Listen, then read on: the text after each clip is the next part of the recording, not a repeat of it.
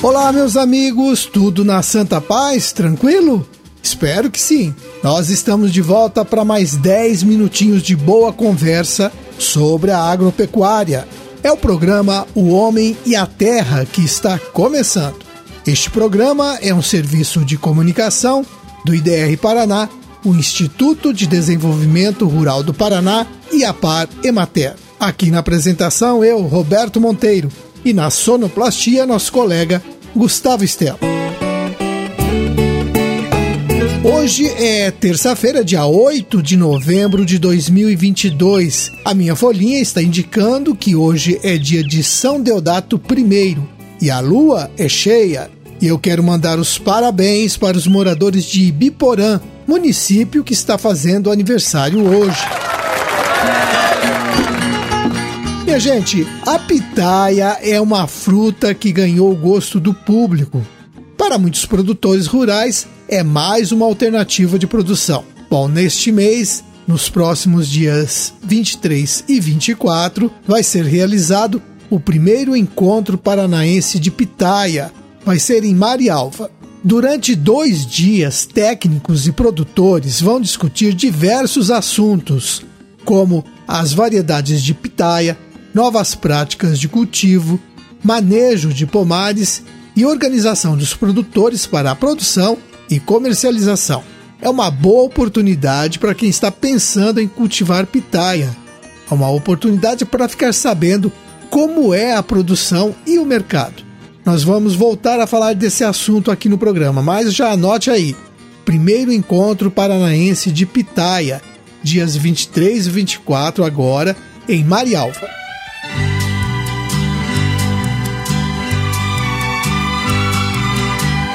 Existe uma tradição de que homem vai poucas vezes ao médico. Mais que tradição, isso é uma realidade, infelizmente. Dados da Secretaria Estadual de Saúde mostram que o número de atendimentos de homens na rede de atenção primária à saúde não chega nem à metade dos atendimentos de mulheres. Por isso mesmo, o mês de novembro vai ser de alerta para o cuidado das doenças masculinas em todo o estado. A intenção é fazer com que os homens procurem o serviço de saúde antes que suas doenças se tornem casos graves. Isso vale para todo tipo de problema. Próstata, diabetes, doenças do coração. Os homens precisam se cuidar mais para ter uma vida melhor. Então, você aí, meu amigo, procure um serviço de saúde da sua região.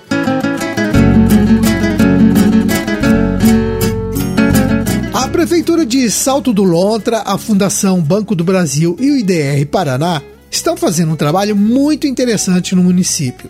É o projeto Abelhando na Escola, com alunos do AABB Comunidade, na localidade de São Jorge. Já foram realizados três encontros que promovem uma conversa dos alunos com o Éder Froza, que é técnico em agropecuária do IDR Paraná. E ele fala sobre as abelhas, o Éder conta pra gente como é que nasceu esse projeto. Ouçam aí.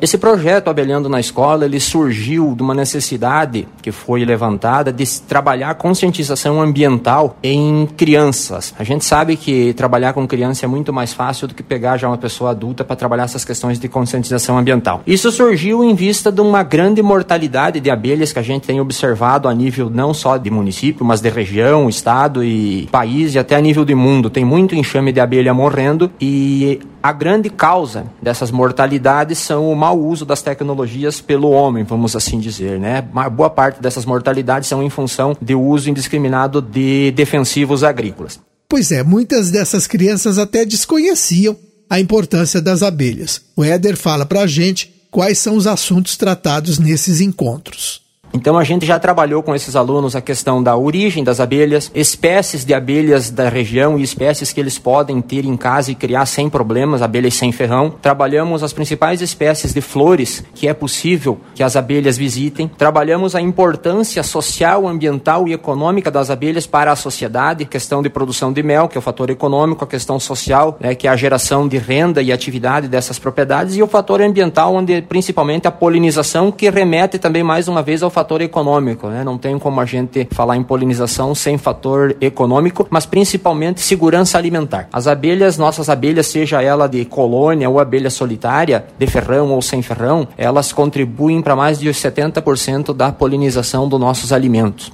Das 125 culturas cultivadas pelo homem de forma racional, em torno de 85 a 90 são visitadas por abelhas e dependem das abelhas para essa polinização, garantindo assim uma segurança alimentar para toda a humanidade.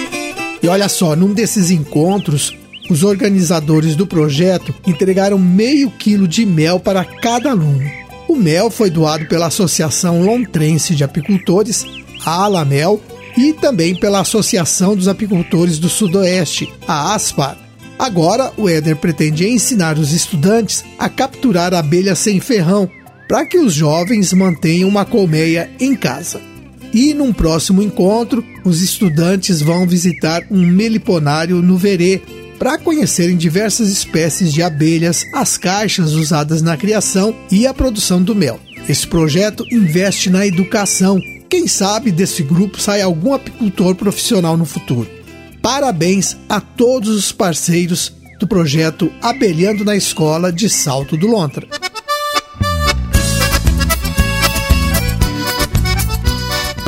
Uma vaca produza leite, é preciso que ela tenha uma gestação. E todo criador tem que saber que a qualidade da alimentação vai influenciar diretamente no desempenho do animal em vários momentos, desde o sucesso da fertilização até o bom desempenho na produção de leite após o parto. Por isso, os especialistas afirmam que reprodução e nutrição estão ligados na bovinocultura. A boa alimentação vai ser importante para a manifestação do cio do animal, ovulação, desenvolvimento do embrião, manutenção da gestação e produção do colostro.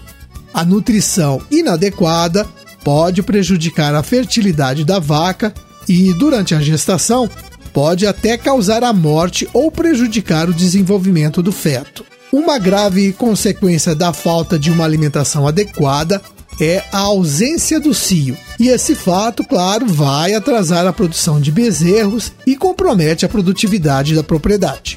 Para garantir bom desempenho reprodutivo das vacas e, em consequência, uma boa produção de carne e leite, é fundamental oferecer aos animais uma nutrição adequada, de acordo com o momento em que as vacas se encontram, pré-parto, etapa da gestação ou pós-parto. Recomenda-se realizar o balanceamento nutricional das dietas, quer dizer, cada animal vai receber alimentação na quantidade que ele precisa para isso, é importante a orientação de um profissional especializado, que vai analisar o desempenho de cada animal e determinar a alimentação que ele necessita. Bom, o pessoal do IDR Paraná está aí para orientar você, criador, a fazer o balanceamento nutricional do seu rebanho. Procure orientação no escritório do Instituto do seu município.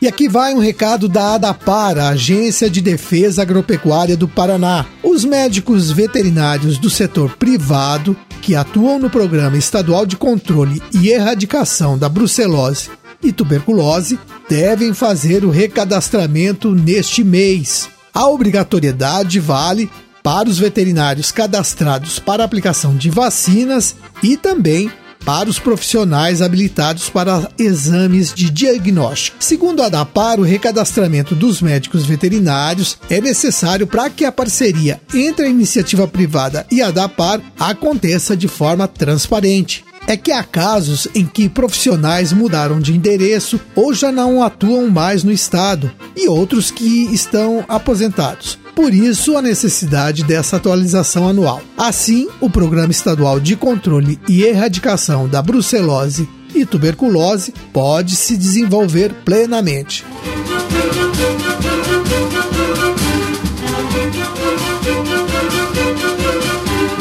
Bem, meus amigos, nossos 10 minutinhos já se acabaram. Deixo aqui um forte abraço a todos vocês e amanhã estaremos aqui de volta neste mesmo horário para mais uma apresentação do seu programa O Homem e a Terra. Até lá, tchau.